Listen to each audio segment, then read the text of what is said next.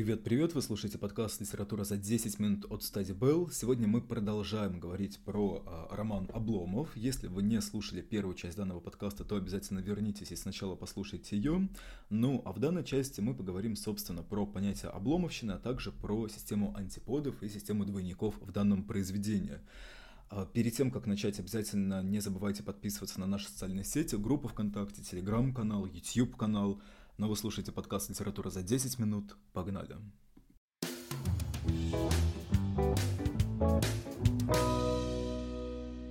Уже в первой части подкаста я начал говорить про некоторые, в принципе, трактовки слова «обломовщина».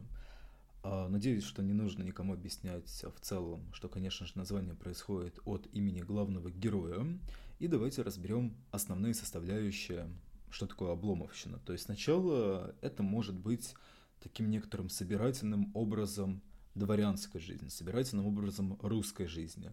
Но в конце, как я уже проговорил, мы как раз-таки приходим к такому пониманию, что это не только жизнь так называемых высших слоев общества, это жизнь в целом всей России, людей, которые всегда рады бы поспать, людей, которые всегда рады бы поесть, и самое главное, людей, которые всегда рады бы не поработать. Вот это вот такая некоторая отложенность, она, по мнению Гончарова, действительно присуща а, русскому человеку. Да и к тому же весь фон эпохи, который у нас складывается, потому что Россия претерпевает а, много самых различных изменений в общественном укладе, мы действительно понимаем, что а, обломовщина – это, безусловно, отрицательная черта натуры.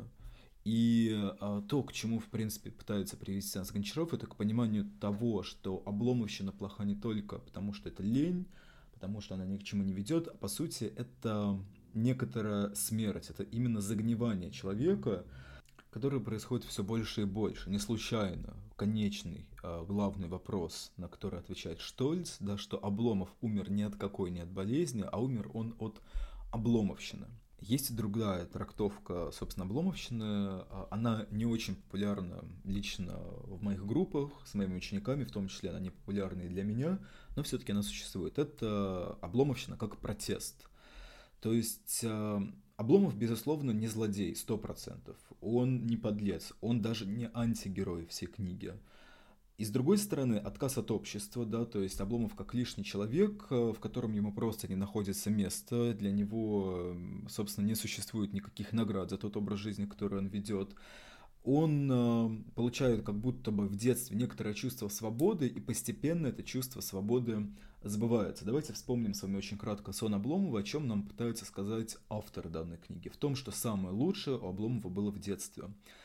В принципе, очень много людей и сейчас, кто э, является сторонником данной теории, но она очень, э, так скажем, несколько имеет прогнивающий статус э, с точки зрения некоторого психологического контекста, потому что люди, которые постоянно обращаются к своему прошлому и начинают жить в этом прошлом, а по сути Обломов он в нем и живет, потому что он постоянно вспоминает, как хорошо ему было в детстве, как его самое главное любили, уважали, ублажали в детстве, и всего этого нету сейчас. То есть он живет именно прошлым это говорит о том, что человек просто не способен никаким переменам. И по сути, все, что происходит, опять же таки, в России, это будто бы какой-то стороной обходит всю Обломовку, и самое главное, стороной обходит Обломова.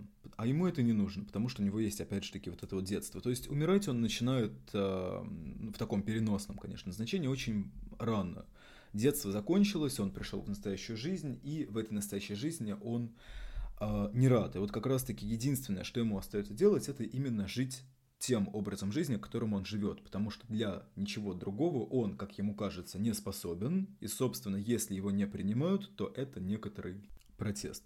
Теперь давайте поговорим про систему двойников и антиподов. Я не буду брать абсолютно всех героев, мы возьмем самое основное. Во-первых, конечно же, самый главный двойник Обломова – это Захар – как долго нужно порой дозываться Захара, как он не любит убираться, как он, опять же таки, не любит выполнять свою работу.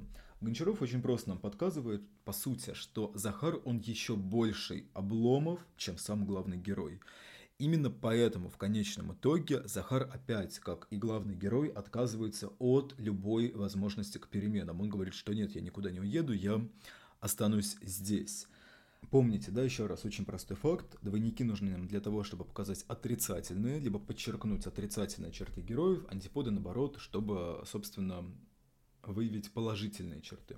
Когда мы говорим про Захара, мы понимаем, насколько далеко можно пасть, что даже человек, находящийся в абсолютно другом статусе, который, по сути, все, что должен делать в своей жизни, это беспрекословно выполнять э, указы, собственно, своего барина, он делает все, чтобы от них уйти. Э, каким только возможным образом этого бы не было.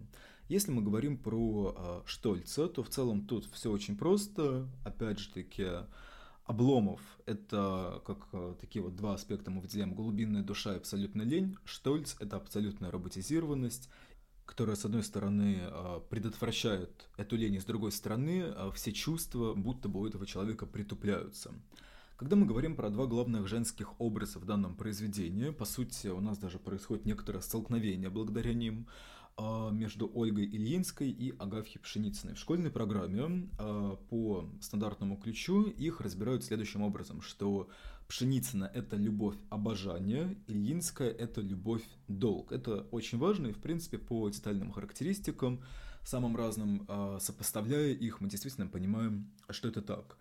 Если очень кратко, давайте вспомним все то, о чем мы говорили в прошлом выпуске. Ольга – глубинная, поэтическая, а, любит искусство. Пшеницына наоборот, она занята только своим хозяйством, ей до искусства нет никакого дела, она а, умственно как будто бы в некотором плане не развита и не пытается в этом плане хоть как-то продвигаться и развиваться.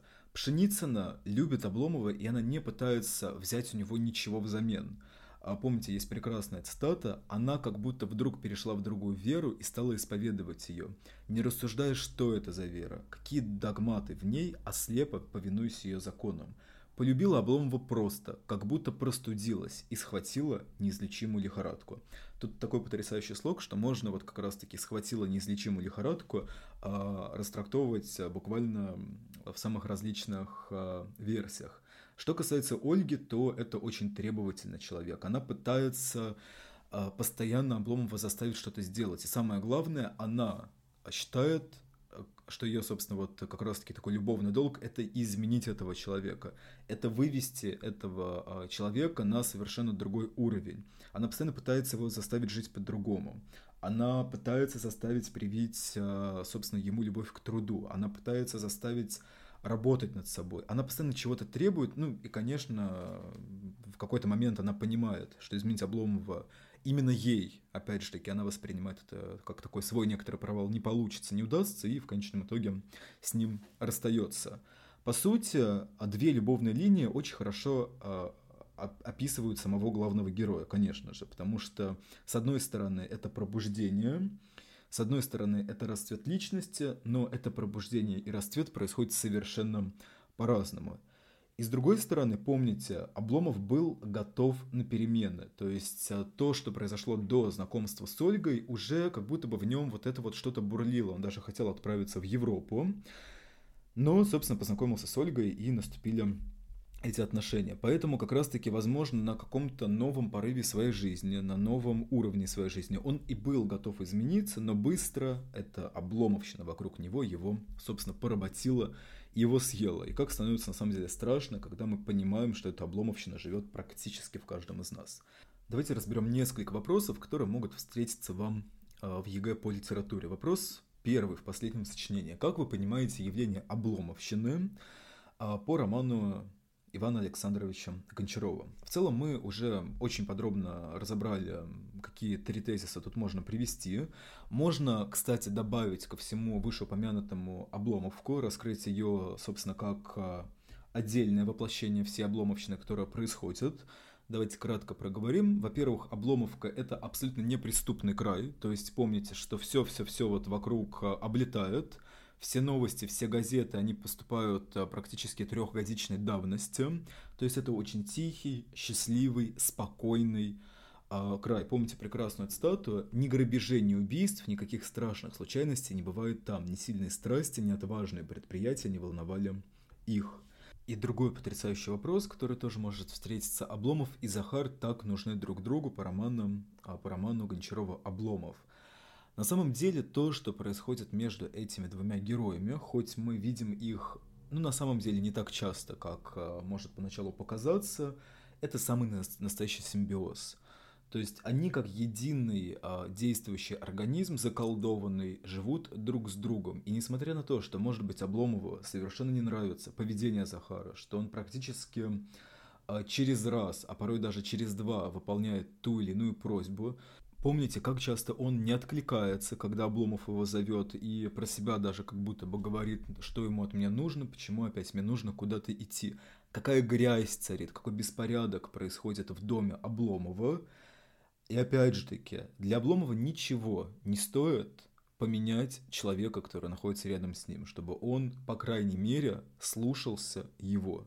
Но он этого не делает, потому что в глубине души он прекрасным образом понимает, ту самую важную ветвь всего произведения, что Захар еще больше обломов, чем он сам, а еще большее вот это вот воплощение э, этой страшной лени, оно как будто бы так или иначе, страшным образом или не страшным, притягивает к себе.